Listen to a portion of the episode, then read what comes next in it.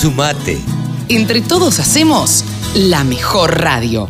La radio del campo. Como hacemos cada 15 días, estamos en comunicación con Ezequiel Pesoni. Saben ustedes, hemos charlado muchas veces, que Ezequiel Pesoni es un especialista en maquinaria agrícola. ¿Cómo estás, Ezequiel? Hola, Carlos, ¿cómo te va? Buen día. ¿Cómo andas? Muy bien, muy bien, por suerte. Eh, estuvimos viendo y algunos informes que nos llegan de la gente de AZ Group eh, y, bueno, y vos tenés bastante que ver, bastante que ver o, o haces esos informes, mejor dicho. Eh, contanos un poco este informe de maquinaria agrícolas que, que presentaron días pasados. Bueno, sí, un poco estoy a cargo de, toda la parte de maquinaria en AZ, ya lo sabes. Sí, sí. Eh, pero siempre, como tenemos un equipo grande de, distintos perfiles, interactuamos un poquito y, de hecho acá hubo participación del equipo en, en, alguna, en algún sector. Claro. Eh, bueno, lo, interesante que, que, surge de este informe es un poco analizamos eh, qué es lo que le pasó a las máquinas en los últimos años, básicamente o principalmente destacamos un poco el último año, el 2020, que son los datos que publicó el INDEC. Eh, y bueno, vemos que, el año pasado el mercado se movió bastante bien en términos generales, salvo lo que es este, cosechadoras, anduvo un poco por debajo del año anterior.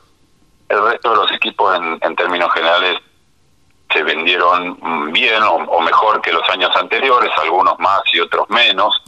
El caso de las sembradoras creo que es el más el más interesante o el que más se destacó, llegó incluso a a superar el año 2017, que fue de, los últimos cinco, el 17 fue el mejor para todo el rubro de los fierros, fue el que mejor se vendieron, se vendieron equipos. Ah, mira.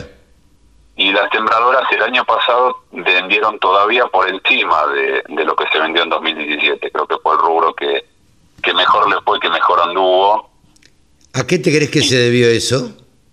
Justo eso te iba a decir, buena pregunta.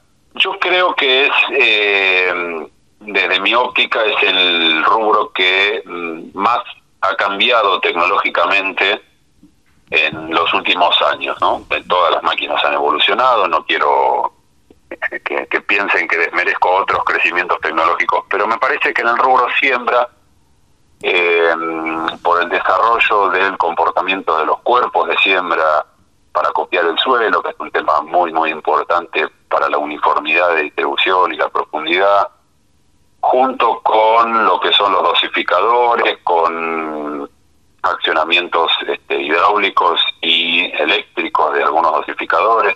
Digamos, me parece que es un rubro que ha cambiado mucho en los últimos 3, 4, 5 años y, bueno, y yo creo que eso ha traccionado mucho la, la, fuerte venta, ¿no? Este, me parece que eso es importante porque sabemos que el productor promedio en Argentina busca mucho la tecnología, es necesario este, mejorar los índices de eficiencia para que el negocio siga rindiendo, porque los números están muy justos, entonces tenés que ser eficiente para no quedarte afuera, ¿no? Claro, claro.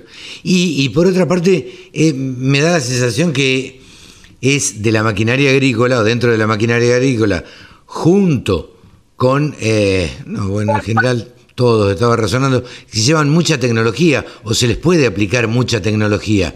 Ni hablar a las cosechadoras, este, pero las sembradoras me parece que tienen mucho por desarrollarse, ¿no? las sembradoras, digo. Las sembradoras. Las sembradoras, por supuesto. Por eso, por eso me parece que, han crecido mucho y por supuesto hay, hay más todavía para crecer. Siempre hay cosas nuevas.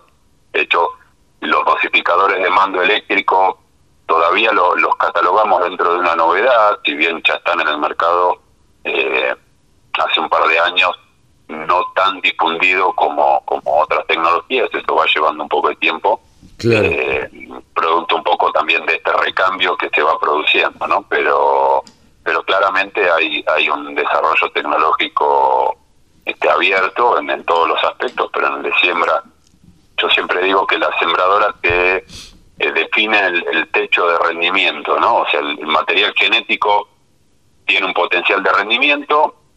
Cuando vos terminás de sembrar, definís un techo, ¿no? Lo, lo bajás ese potencial.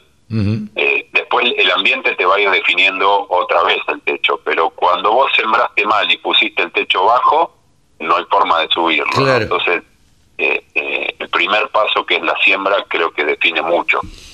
Claro. Y, hay cultivos que son muy muy influidos o muy definitorios a la calidad de siembra, ¿no? Principalmente maíz este, y girasol este, define mucho la calidad de siembra. La soja tiende a compensar un poco más, sabemos que es un poquito más flexible en ese sentido, ¿no?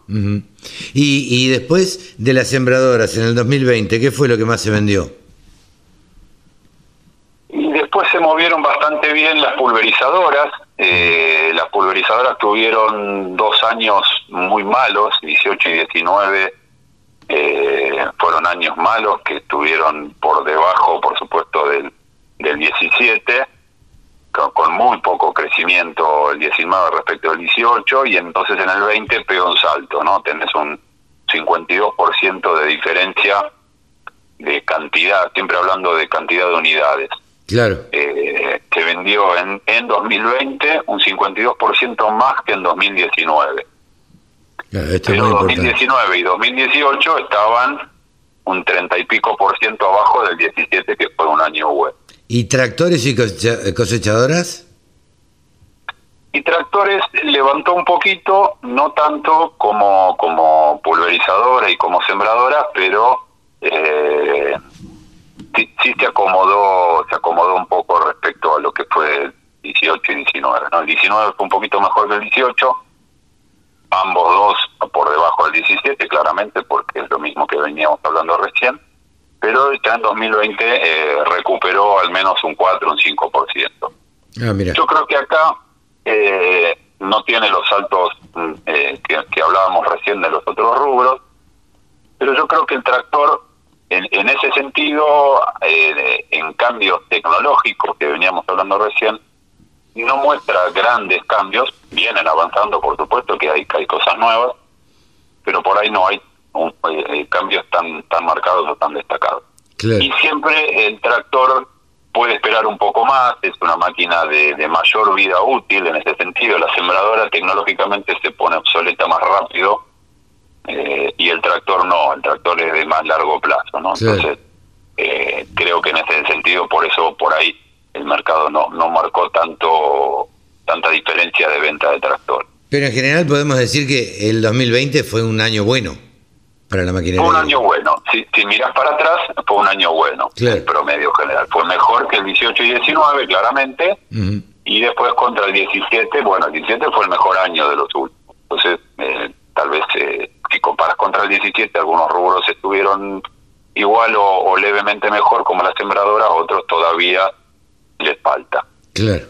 Bien, clarísimo el, el informe. Nos, la verdad que nos pareció interesante cuando lo leímos, este, porque, eh, bueno, leímos un resumen, entiendo, eh, que la verdad que por lo menos a grandes rasgos eh, expresan claramente lo que fue el movimiento de la maquinaria agrícola en la Argentina.